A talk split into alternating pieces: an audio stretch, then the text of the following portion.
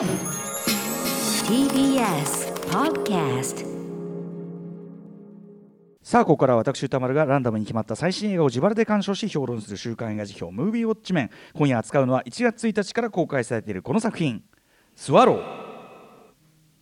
マグニフィセント・セブンやガール・オン・ザ・トレインなどのヘイリー・ベネット主演のスリラー。ニューヨーク郊外の自宅に、えー邸宅に暮らす主婦のハンターは何不自由ない暮らしを送っている一方孤独で息苦しい日々を過ごしていた。ある日ふとしたことからガラス玉を飲み込んだ彼女は異物を飲み込むことで多幸感を抱くようになっていくのだがということで監督は本作で長編デビューを果たした新鋭カーロ・ミラベラ・デイビスさんということでございます。これあの今後ろで流れてるねネイサンネイサン・ハルパーンさんという方の音楽ちょっとこうヒッチコック風というかね。はい。そんなテイスト。ちょっと要するにクラシカルなテイストなんですよね。はい。これちょっと後ほどあのそういうテイストがどう変化していくかなって話もしたいと思いますが。はい。ということでえっ、と皆さんねこの、えー、とスワローを見たよというねリスナーの皆様ムービーウォッチメンからですね、えー監視報告いただいております。メールでありがとうございます。ただメールの量は少なめ。まあ、あの公開関数もね少ないですしあとやっぱりこれはどうしたってやっぱコロナウイルス感染拡大の中でちょっとね出かける人減ってる影響あるのかなとは思いますけどね。やはり映画館ね、えー、と営業している以上は私どもとしては協力しつつでもやっぱり、ま、気をつけるという気持ちも分かる。これはなかなか致し返しといったところなんですが。はいというところで、えーメールの量少なめなんですが賛否の比率は全てが褒めの意見。これあの毎週毎週いただいてますけど否定的意見が一通もないのは珍しいくらいだと思います、えーまた女性からの初投稿も目立ちました。主な意見としてはスリラー映画かと思って見に行ったら女性の自立を描いた力強い作品だった。主人公が異常なものを食べる移植症というねこの自傷行為を経て自らの悩みやトラウマと向き合い克服していく様子が丁寧に描かれているエンドロールが素晴らしいなどございました。先週もちらっと言いましたけどエンドロール大賞だなんて言いましたよね。はいということで代表的なところをご紹介しましょう、えーちょっと長めですがねこれすごくいいメールなんでご紹介します。ねラジオネームりんりんりんごさん32歳、えー私はえー2歳の娘の母です。結婚妊娠出産を経験した身としては主人公ハンターの心情や行動が腑に落ちる五臓六腑に染み渡りすぎる映画で思い出すたびに美味しくなっていく映画でした。ハンターは妊娠中に食べた氷をきっかけに移植症になっていきます。この氷というセレクトが絶妙。山本アナの言う通り形をとどめることのできないものがハンターを表しているというのもあります。それに加えて妊娠初期は酸っぱいものやさっぱりしたもの冷たいものが食べたくなります。レストランでの両親との会食という場でうっとりしながらバリバリと音を立てて食べることの異様さと妊娠中のつわりの一種でもある食の変化が一色体になって私は何とも言えない気持ちで見ていました。この場面のね読み解き山本さんの読み解きも良かったけどこれもいいですね。えーでですねそして、えー私はハンターの気持ちが分かる気がするのです。彼女のように結婚にどこか不安があるのとかではないのですが妊娠すると周囲の人々がこれすごいあすごい文章だなと思ったんですけど私たち女の体を公共のものよもののように語り出すのです、えーハンターの両親は彼女自身を心配しているというより彼女の子供ひいては彼彼らの会社の後取りを心配しているのですと。私もこれまでそんこれまでそんな距離感だっけ？と思うような人に妊娠中のお腹を触られたり妊娠中はこういうものを食べないよとか知らないおばさんに言われたり子供が生まれても知らない人や親戚に一人じゃ寂しいわよね。私は3人産んだのよ。あなたも頑張りなさいと言われたり。いや無神経だな、えーハンターが移植症になっていくのは食べたり飲み込む快感もあると思うのですが彼女自身のことも見ず彼女自身のことを見ずに妊娠中の体と大事な子供としか思っていないこの体を傷つけることで彼らに抗うようなところがあったのではないでしょうか、えーというね、そして今作トイレのシーンがとても印象的でした。ハンターが周りに隠れて飲み込んだりそれを取り出したりそしてラストシーン、えーまた男のいない場所でメイクや髪を直したり気持ちを切り替えたりする場所がきちんと使われていたのがとても素晴らしかったです。だからトイレ全般がその、まあ、男性社会的なところも含む社会のルールにからは唯一彼女が目を逃れられるのがトイレだからいろんなことがトイレで起こるんですよやっぱりね。そしてやっぱりその男性の目線がないあの場というその着地でもありますよね、えースワローとは飲み込むという意味とツバメという意味があります。夫の両親に与えられた家の寝室で夫の帰りを待つハンター。これを庭から撮っているシーンはカゴの中の鳥のようでした。他のシーンにもこの縦と横の作りその中に閉じ込められているハンターが印象的でした。そのハンターが終盤にかけて飛び立っていく様は最高ですというメールでございます、えー一方ですね空港さん、えーこの方男性なんですけどえーっと一言で言えばえぐいけどポップでした。というのもこの映画誰が見てもうわキッズと思い誰が見ても作品中で何が問題で何を提示したいのかが伝わると思ったからです、えーとにかく見てる間中この夫ぶっているクソ野郎の喉元をどこかの透明人間が人間がかっきってくれないかとばかり思っていました。このうんこ野郎言いたいことは両親を通して伝え聞きたいことはカウンセラーを通して聞くステータスばかり向上してしまったクソガキだったからです。こいつがでかい面している会社なんて絶対に潰れますよ。なので経済的に苦しくなる前に出て行って大正解なのですっていうね、えーということを考えながら見てていたので最後の彼女の決断は絶対支持ですと、まあ、これちょっと途中省略させていただきますが私は2人の娘を持つ父親の耳ですが娘たちにこうなってほしいと思うことは一つだけ。それは自分の人生を生きてほしいということです。自分で選び決断する。そうしていけば後悔したり誰かのせいにすることは、えー、限りなく少なくなる。そう思うからです。というようなね、えー、その他もですねその食の描写とかも、えーと、いろいろ読み解いていただいて、えー、こちら男性の方からの、えーとえーと、2児の娘さんのお父さんからのお手紙メールでございました。ありがとうございました。ということで私も、えー、スワロー、えーと、シネクイントで1回とあとあの輸入ブルーレイがレイガっていうかね、えーと、向こうではブルーレイがすでに出てるのでそちらを、えーと、買って、えー、2回以上鑑賞しております。パンフレットがね販売されていなかったりする状態なんでね。ということで、えー、と先週の山本隆明さんのね、えー、フード改め、イートムービーウォッチ面で、えー、主に前半部、主人公の移植症、つまりこの、まあ、本当にある摂食障害の一種なんですが、が発現し始める瞬間でもある、まあ、氷飲み込み、先ほどメールにもあった通り、そして、えー、ビー玉を飲み込むシーン、えー、こちらを、えー、山本さんに詳細に語っていただきました。これ、詳しくは公式書き起こし残ってますので、えー、そちらもチェックしていただけるとえー、2019年アメリカ・フランス合作作品です。えーまあ、ただですね本作、まあ、扱うの2週目なのでちょっと先週よりは踏み込んだまあ、ネタバレというか踏み込んだ表現の仕方をちょっと許していただきたいんですが、あのー、この「スワロー」という作品精神的にその追い詰められた主人公が異常な行動をエスカレートさせていくスリラー、まあえー、と神経ニューロマンティックニューロニューロティックホラースリラーというのかな、えー、というようないわばジャンル映画的なキワモノ性というのがまずは目が引く。僕もやっぱり予告見てそういうまずは興味。あこれエグくて面白そうみたいな、えー、興味の持ち方をするんですけども、えーまあ、山本さんも主人公のその移植症行動がですねその飲み込みスワローをめぐる描写を彼女の置かれた状況であるとか心理と深く結びついたものとして解釈されてましたね。語られてましたよね。その通りで、えーまあ、それはですね主人公が自分と自分を取り巻く世界に感じている岩それに対してるせめてもの叫びそのものであってあの山本さんもあの氷の音がにみんなぎょっとするけどあれは彼女が初めて外に発した声だからだって言っててこれ見事な解釈ですよね、えーまあ、その叫びでも心の叫びでもあって最終的にはこの作品、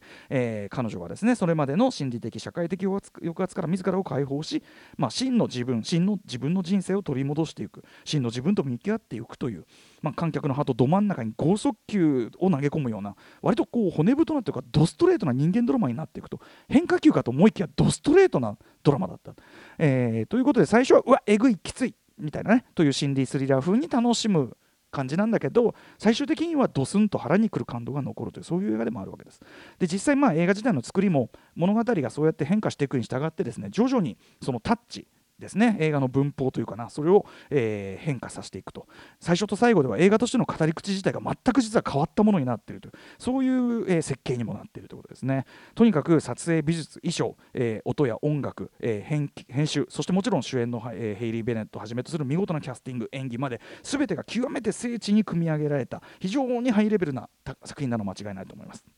えー、脚本監督の、え、カーロミカーロ・ミラベラ・デイビスさんという方、えーまあ、これが長編デビューになるわけ。見事なもんですけどね長編デビューになると、えーまあ、ニューヨークを拠点に活動してきた方で学生時代にはですねあの、えー、ゲットアウト、アスなどのジョーダン・ピールさんともお友達で、えーと、シャイニングとアキラを見るといいよというふうに勧められたということらしいんですけど、はい。え、で僕もこのタイミングでですねこのカーロカーロ・ミラベラ、え、デイビスさん過去に撮ったそのミュージックビデオとかですね。あと,、えーと、ナイフポイントという2009年の短編があったりするんですけどこちら見たんですけど例えばそのナイフポイント2009年の作品はえー、キリスト教福音派の、まあ、ゴリゴリな家族と、えー、そのナイフのセールスマンというのが出会って起こるとある惨劇みたいな、えー、ことなんですね。で、えー、と今回のスワローにも実はこういうその宗教信仰の問題というのは実は背景にドヨーンと横たわってたりしますよね。えーまあ、そんな感じで要は家族を通して抑圧的に働くある価値観、えー、古い価値観宗教も含む、えー、とのその社会との圧力というかねその個人との圧力というのは一つカール・ミラデ・デイビスさんメインテーマとしてあるのかなというのはこう、えー、過去のその短編見ても思いますし実際このスワローの発想の元になったのもカーロさんの実際のおばあさんえー、のことだったと、えー、僕が読んだのは、えーと、エンターテイメント・フォーカスという、えー、記事なんです。インタビューの記事なんですけどまあ、そのおばあさんが50年代に、まあ、彼から見て非常に不幸な結婚生活を送っていて、えー、でその中でですね過剰に手を洗いまくる、まあ、脅迫的な行動をとるようになって精神病院に入れられてしまってで最終的にはロボトミー手術、まあ、当時だからねロボトミー手術されちゃって味覚強嗅覚を失ってしまったなんていう、え、ことがある。で、まあ、カーロさんは、まあ、お孫さんであるカーロさんはそのおばあさんがですね彼女が妻あるいは母というのはどうあるべきかというその社会が要求する枠組みにはまらなかった。でその岩に対して、えー、そのさっき言ったようなその手を洗う過剰に洗うというような行動で自らを保とうとしていた。結果彼女は罰せられたっていうふうに感じたわけです。ひどそのはまらなかったから罰せられたというふうに感じていたと。まさにこの脅迫的な手洗いというのを移植症、えー、ピカなんて言ってもね言われるようですけどね。移植症に置き換えたのがこのまさにそのスワローという映画ですよね。でその個人的にはですねえー、家族という抑圧その背後にある信仰というテーマこれ、M、ミュージックビデオの方でも宗教的なその儀式を行っている様子というのはよく描かれていたりするんで、えー、信仰というテーマあるいは、えーと、自らの個人的な体験痛みから異様な迫力を放つ物語を紡ぎ出すその作家的スタンスという点で、えー、あとそれが計算され尽くした映画的語り口と一致して非常に不穏極まりない作品に昇華されていくというその手腕も鋭さ含めてですね同じくニューヨーク出身の僕個人的にはアリアスターと通じるものをすごく感じましたね過去作なんか見てるとね、はい、今のところですけどね。でまあこのカーロ・ミラ・デイビスさん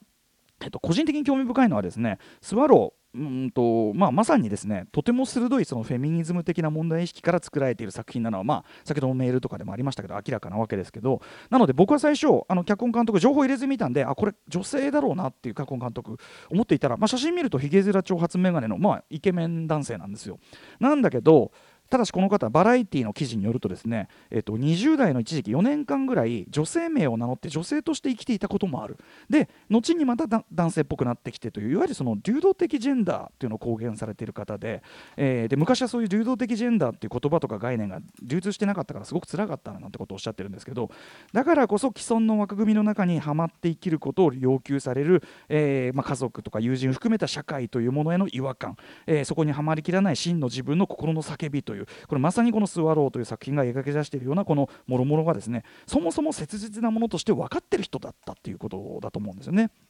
いやそんなカーロ・ミラベラ・デイビスさん、えー、がですね、えーとまあ、2006年の「ガール・オン・ザ・トレイン」という映画僕ね、えー、見てですねヘイリー・ベネット主演。ああヘイリー・ベネットさんが主演がいいなと思いつつダメ元で手紙を送ってみた。もうどうせまあ返事とか書いてこないと思うけど送ってみたらまあすごくあこれいいっていうことになって、えーと、ヘイリー・ベネット自身が創作制作総指揮まで務めるほど入れ込むようになってという。で実際その各種映画祭などでも非常に高く評価されたその彼女の演技、えー、存在感というのがやっぱりその、まあ、過去の役柄とは全く違った感じですからね、えー、非常にこの作品全体の価値を、え向上させているのは間違いないあたりかと思います。えー、でですねえーと、そんな「スワロー」というこの作品、まあ、さっきも言ったようにですね、えー、映画を織りなすそのあらゆる要素が高いレベルで、まあ、非常に精緻に機能しているという、まあ、いろんな切いろんな切り口味わいどころがあるんですけども、えー、例えばですけど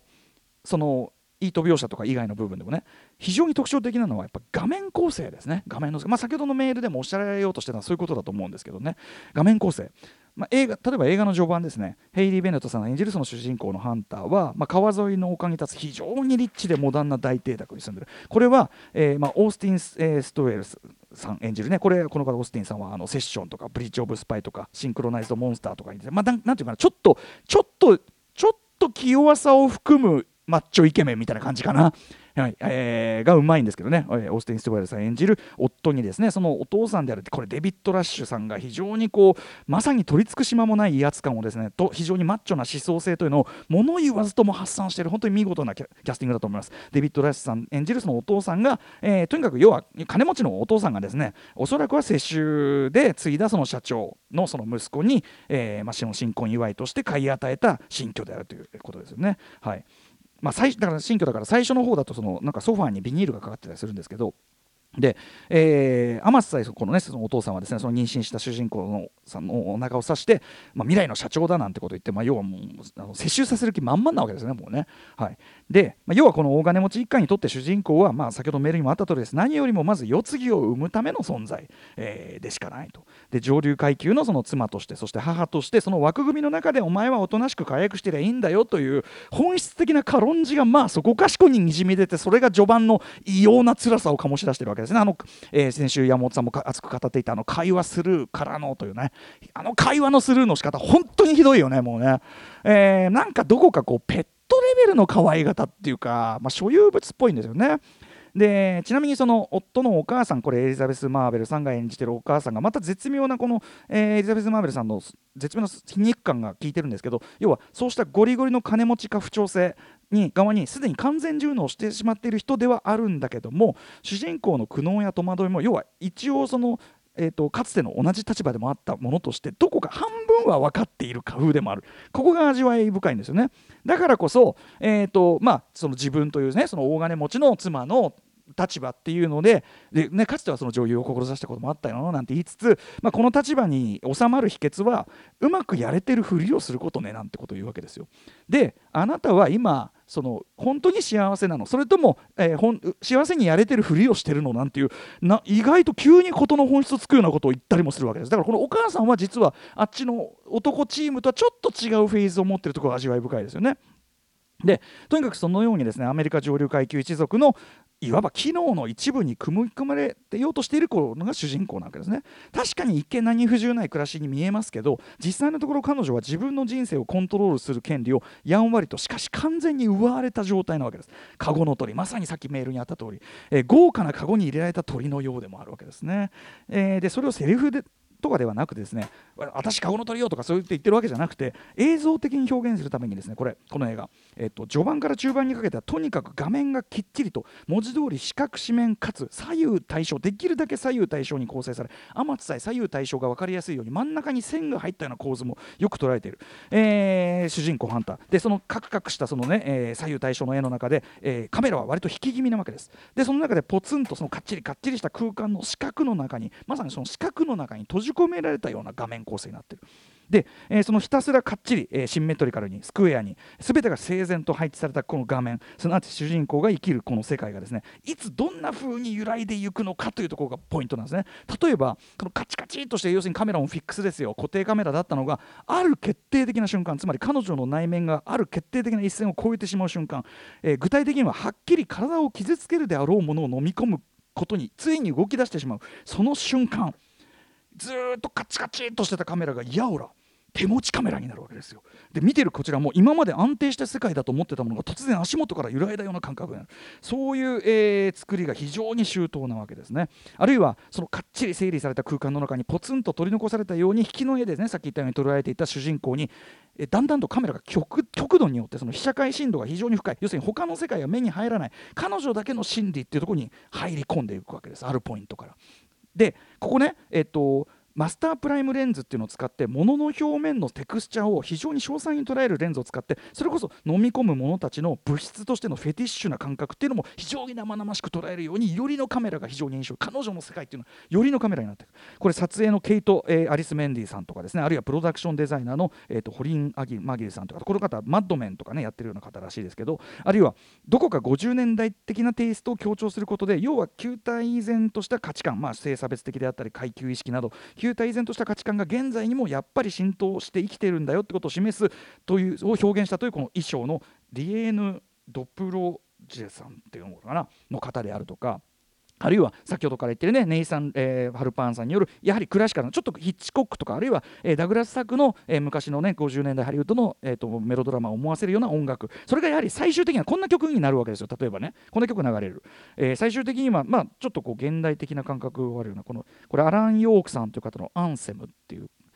ヒッチコック的な世界からも全然遠いですよね全く違うところに着地これ歌詞もすごくこうしてるんですけどとにかくそうした映画に構成を完成する全てが前半まではさっきから言ってるように整然とかっちりと左右対称に安定して動かない画面クラシカルなこのデザインあるいはこの音楽どこか要するに浮世離れした現実社会から切り離された世界実際主人公はその切り離されたところにずっととらわれてるわけですけどそれがだんだんと不安定で雑然としたよりリアルな現実的な世界へと変わっていくという。そして、えー、その主人公がその中で、えー、画面の中で存在感を増していく。最初は画面のその視覚の中で他の人物あるいは他の人物の存在に圧迫されるようにいた主人公がどんどん画面の中での存在感を要するに占める大きさも含めて増していくというそういうふうに映画全体が主人公自身の変化とか成長と寄り添うようにタッチ自体を変えていく。そんなあたりも味わい尽くしていただきたいあたりでございます。細かいところで言うと音の使い方先週山本さんが指摘していたように本当繊細で計算されていてですね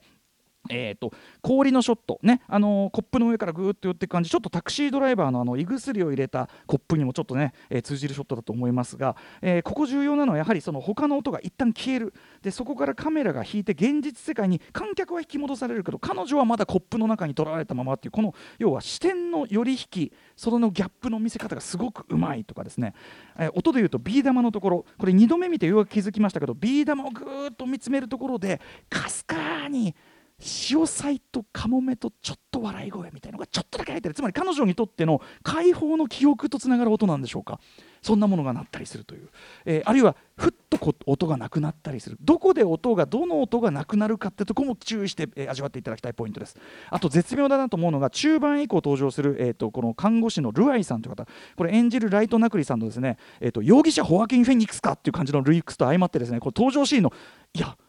いい看護師って怖いんですけどっていうあのこいつっていうあのユーモアすら漂わせこれもおかしいですけどこれポイントはシリアから難民として来たらしい彼を置くことで所詮はこれ何不自由な暮らしをしている人の贅沢な悩みなのではというレベルので主人公を見てしまうかもしれない観客にきっちり先手を打ってるわけですよ。人生の牢獄はどこでもあり得るしその切実さ危険さっていう、えーっていうのを結局は彼こそが真に理解してる。つまり彼だけがこの登場人物の中でこの家の外の世界現実彼と彼女だけが知ってるからなんですよ、えーそして何よりも胸を打つのは終盤クライマックスで主人公が対峙することになるある人物とのやり取り。もちろん単純に美談にと言えるような話じゃないんです。非常にちょっとこれは嫌な話とも言える話かもしれないんだけど。しかしここには確かに間違いなく大きく言えば人生というものの深淵真髄人生の真髄が刻み込まれてるとすら言えるようなすごいシーンです。自分ではどうにもできないものの最たるものとしての自分自身の性ですよね。で、えーそれをついに自分自身に取り戻すべく彼女が最後に飲み込むものは何か、えーということですよね。もちろんこれ考え方次第によっては非常にショッキングでもあるような着地ではあるんですがただ一つ言えるのは彼女にとってそして我々にとってですね自分の人生を自分でコントロールする。えー真に本当の意味で生きるっていうのはつまりそのための戦いでもあるということなんですよね。それだけは確かなこと。そしてそれは誰の人生にもあるもの。だからこれはラストシーン。あそこなわけです、えー加えてそれは男性社会の目が及ばない。なんなら社会全体の目が及ばないあの空間でこそ彼女たちのその戦いのその手前のところっていうのがグッとくるようになってる。見事なエンドロール、えーそれをセリフではなく完璧に映画として着地させるあのエンディング。エンドロールが終わるまで僕は本当みじろむぎもせずスクリーンから目が離せずにいました。ということで、えー、と現状本年度1位です。ねまだ2本目ですけど。えーということで日々の暮らしに人生に抑圧や、えー違和感を感じているすべての人々、えーにですねこの主人公の視点抜刀とそこからの再生は必ずや、え胸を打つものとして映るはずではないかと思います、えとにかくこう見た目のイメージ以上にこれとんでもなく、え深くすごいいい映画でした、えーぜひぜひ劇場でウォッチしてください。歌丸さん、スワロー表お疲れ様でした。いやいやねあの山本さんとねセットでぜひねあの成り立つものと思って。あのクライマックスのあそこで出てくるあの人の演技もすごいよね。あの目で、アップで見えるこの目のちょっとおどおどおどしたところから、なんかからのそして最後の目の表情の変化だけで、もう人生のしす本当にすごい。すごい演技。もう思い出すだけにちょっと鳥肌立っちゃうね。見てほしい。はい、スワローでございました。ということで、えっ、と、来週の候補作品、えっ、と、6作品をご紹介いたします。時間がない。最初の候補はこちら。KCIA 南山の部長たち。続いてはこちら。えー聖なる犯罪者。次は。ジャスト6.5今週は見れる回になりました4つ目はこちらルクスエテルナ永遠の光5つ目スタントウーマンハリウッドの知られざるヒーローたちそして最後リスナーカプセル、えー、Y Y 解散、えー、とチャンシルさんは福川おいねを推薦いたしますレッツガチャタイムやばい時間がないスワローにスワローを味わい尽くしすぎたいきま飲みーす。込みすぎた飲み込みすぎた えー、こちら、あ、KCIA 南山の部長たち。はい、わかりました。えー、イ・ビョンホ主演のやつね。じゃあ行ってみよう。お願いしますうん。これもね、あの文春エンタでやってますけどね、歌丸アートマーク TBS.CO.JP までメールをお待ちしております。ということで、ムービーウォッチメンでした。この後は、蓮沼シュータフィル登場。After Six Junction.